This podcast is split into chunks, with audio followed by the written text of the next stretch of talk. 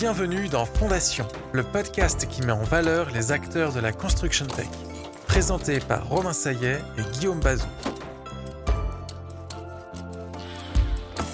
Donc aujourd'hui nous sommes chez Léonard, le lieu d'innovation de Vinci, et je suis avec Guillaume. Euh, Guillaume, tu t'occupes euh, des startups ici et des programmes d'accélération. Est-ce que tu peux déjà te présenter pour savoir un petit peu euh, qui tu es? Bonjour, euh, donc euh, Guillaume, Guillaume Bazouin, je suis euh, à Léonard depuis un peu plus d'un an. avant ça, j'ai fait toute ma carrière aux États-Unis, donc j'étais pendant à peu près 10 ans à San Francisco. j'ai surtout travaillé dans les startups, donc pas dans l'innovation structurelle corporate, mais vraiment dans différentes startups et notoirement dans une startup qui s'appelle Bone Structure, qui fait de la construction euh, industrialisée euh, pour euh, les, les, maisons assez haut de gamme, qui ont pour objectif d'être net zéro. donc ça c'est le background qui m'a amené sur ce terrain et c'est pour ça que j'ai été recruté à Vinci. c'est vraiment d'amener cette cette forme d'expertise d'un monde qui a rien à voir avec le monde corpo euh, pour, euh, pour développer des programmes qui vont être utiles euh, au groupe Vinci et qui apportent vraiment quelque chose de, significatif pour les startups. Alors, du coup, là, tu accompagnes un, marché émergent qui s'appelle la Build Tech. On parle d'innovation et chaque processus d'innovation est différent en fonction du secteur. Pour ce secteur spécifique de la Build Tech, en quoi les processus d'innovation sont différents? Alors, euh, on, parle de, on parle spécifiquement de euh, construction tech ou contech, on parle de prop tech, property tech, donc qui est plus lié à l'immobilier. Et puis nous, on s'intéresse aussi à tout ce qui va être en lien avec les mobilités et l'énergie. Mais pour faire un zoom euh, sur ce qui est construction tech, donc contech, c'est un secteur qui n'existait à peine il y a 4 ou 5 ans et qui est en explosion complète aujourd'hui.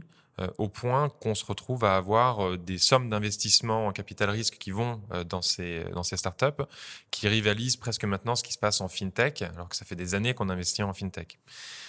La, la Contech, c'est vraiment quelque chose qui se concentre sur ce qui se passe autour d'un chantier et autour de l'appropriation d'un chantier ou de gagner un appel d'offres ou de faire le suivi de chantier derrière. Euh, l'élément déclecheur, hmm, donc l'acte de naissance d'une certaine manière de la contexte, c'est un rapport de McKenzie qui est sorti euh, en 2000, 2016, euh, il me semble, euh, qui mettait en évidence le fait que la productivité dans le monde de la construction était allée en descendant alors que la productivité globale moyenne du monde avait augmenté de 50, 60, 70% dans les mêmes espaces de temps. Et que donc il y avait un manque à gagner gigantesque du fait d'optimiser les processus, d'ajouter euh, euh, dans certains cas du software, dans certains cas de la robotisation, dans certains cas du process tout simplement. Et que euh, bah, c'était quelque chose où il y avait vraiment de quoi faire. Et donc depuis ce moment-là, il y a eu une, une espèce d'avalanche de startups qui se sont créées sur ces sujets. Ça a vraiment commencé autour de San Francisco, c'est passé ensuite sur l'Europe avec Londres, les pays nordiques et Tel Aviv. Et euh, en France, on est en train euh, de se demander euh, ce qu'on peut faire autour de ça, mais c'est vraiment, on est dans les balbutiements de ce secteur. Quels sont les objectifs que tu souhaites atteindre avec ce, développement et ces deux programmes d'accélération que tu as aujourd'hui Est-ce qu'il y a des objectifs chiffrés sur 2020, des, missions que tu t'es données avec ces accélérateurs? Oui, alors à Léonard, on lance là en décembre deux programmes euh, pour l'accompagnement des startups. Un premier qui s'appelle Seed, qui a pour objectif d'identifier des jeunes pousses euh, de gens qui sont talentueux, qui se positionnent sur des marchés qui sont en croissance énorme, et de leur donner euh, les outils à travers un accès aux collaborateurs de Vinci, ainsi que un accès à des investisseurs qui pourront prendre le, relais et leur permettre de faire une croissance importante et rapide. Euh, on accompagne ces startups-là pendant six mois euh, chez nous. Euh, on fait avec eux un programme de formation en partenariat avec l'université de Stanford en Californie pour que leur proposition de valeur pour des investisseurs soit vraiment à des niveaux d'attente internationaux.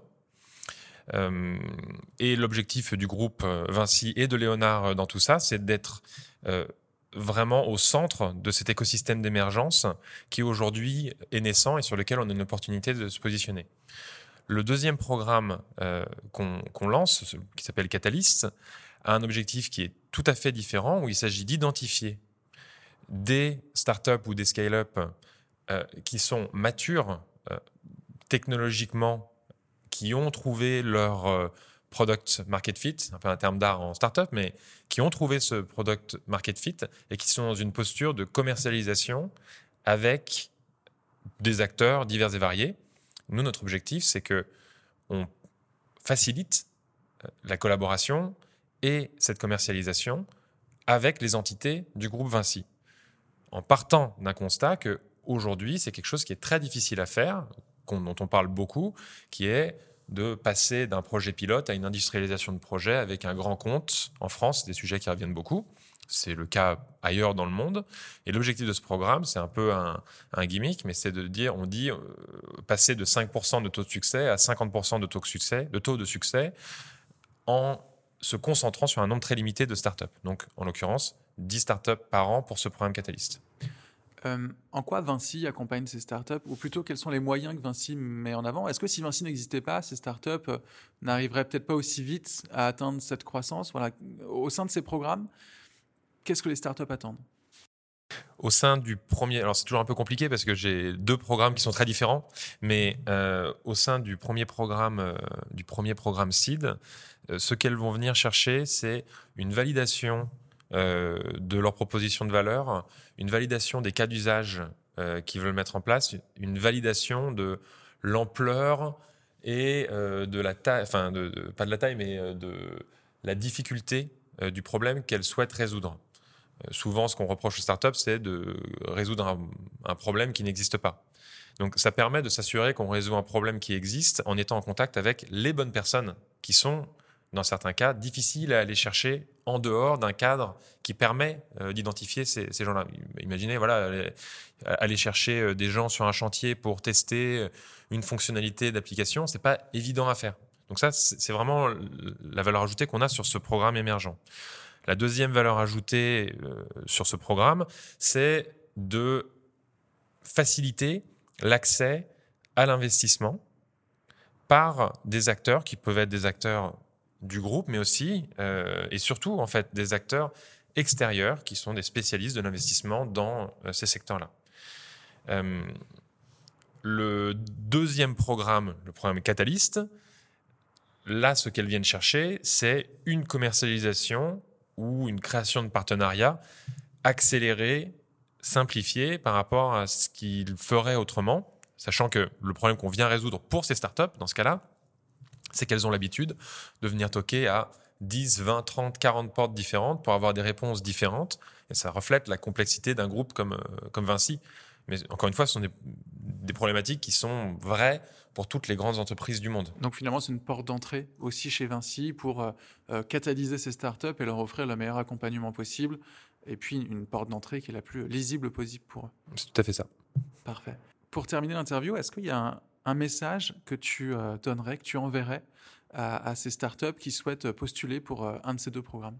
Je leur dirais de venir, euh, de venir voir ce qu'on fait. On, on, a une ambition qui est importante. On veut émerger comme étant un des acteurs, si ce n'est l'acteur le plus important de l'avenir des villes, de l'avenir des infrastructures en France, en Europe et potentiellement dans le monde, parce qu'il n'y a pas il y a très peu de gens qui se positionnent sur ces verticales aujourd'hui.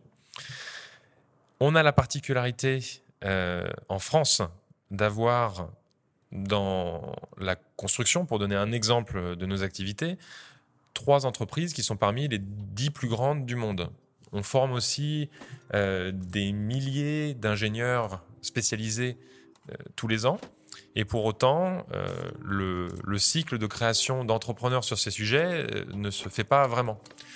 Euh, donc on pense qu'il y a vraiment quelque chose à faire sur ce secteur-là, à faire aujourd'hui. Et le fait d'être appuyé, euh, soutenu par euh, le, groupe Vinci, nous permet de le faire tout de suite à une échelle qui est assez importante. Donc je dirais, venez parce qu'il n'y a que vraiment chez nous que ça, ça existe pour l'instant. j'imagine que ça va changer dans les années qui viennent, mais aujourd'hui, on est un peu, on, est, on a, une, on a une, une posture de pionnier. Merci Guillaume. Merci.